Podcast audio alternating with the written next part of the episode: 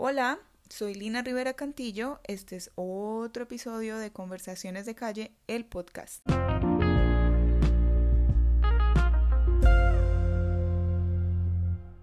Durante las últimas semanas he estado conversando con familia, con gente muy cercana y entre esas visitas estuve visitando la casa de mi tía Mecha. Ella hace unas empanadas de Dios santo, así que Ustedes se podrán imaginar, es como de una masa de maíz de esa que es toda crocantica, tiene un huevito de codorniz en el centro y aparte ella hace un guacamole muy muy bueno. Cuando yo ya iba como por la quinta empanada, no lo voy a negar, de hecho hasta me tragué 10. Llegamos al tema de la vida en los pueblos, de las mañas de la gente y se mencionó Tun, el tema de las brujas. Yo soy bien curiosa con esos temas de fantasmas, de historias reales, de espanto y así. A mí me gusta, a mí me gusta hablar mucho de vainas paranormales, del espíritu que se le apareció a este o al otro, pero ahí en esa conversación y en esa tragadera de empanadas había alguien que no quería conversar, yo creo porque le pasó algo en su vida pasada, yo no sé, o porque realmente le da mucho miedo. Y apenas mencionaron ese tema, yo era como que no, nada, nada, mi hermana también estaba, no, nada, hablemos de eso, hablemos de las brujas, hablemos de las brujas y pues nada de miedo, que siempre estamos atrevidas a escuchar de esos temas y tan empezamos con las historias. Resulta que el esposo de mi tía, mi tía Mecha, nos contó que cuando vivía en el pueblo, por allá en el Caquetá, conoció a alguien que era novio de una mujer bien bonita, ese tipo de mujer que todo el mundo se queda, wow, qué mujer tan wow, qué niña tan linda, y usted cómo hizo para levantársela. Bueno, en los pueblos así tipo zona rural es muy normal andar en caballo de finca en finca para cortar el camino. Eso es demasiado normal para la gente que ha vivido en estas zonas.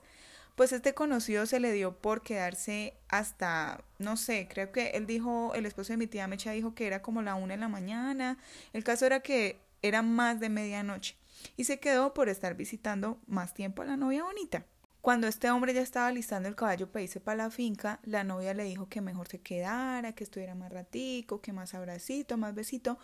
Pero dice el esposo de mi tía Mecha que la novia le insistió tanto como con una, una carácter y una forma así como apelándole los ojos, que el tipo al final dijo no, yo me voy para mi finca, agarro mi caballito y decidió pues agarrar camino.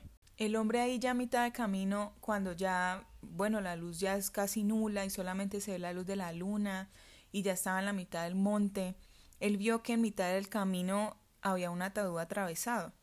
Cualquiera pues reacciona devolviéndose, qué sé yo, para la finca de la novia, se desmaya, le da yello, pero no, este tipo, este pelado se bajó del caballo, me imagino que estaba con susto obvio, pero se envalentonó, sacó una navaja o un machete que tenía, la verdad yo no me acuerdo qué fue lo que contó el esposo de mi tía Mecha, y lo entrecruzó, así como, como haciendo una cruz con un pedazo de palo que encontró por ahí cerca. Esa cruz la puso al lado del ataúd, se sentó en una esquina de, de ese mismo ataúd y se puso a fumar.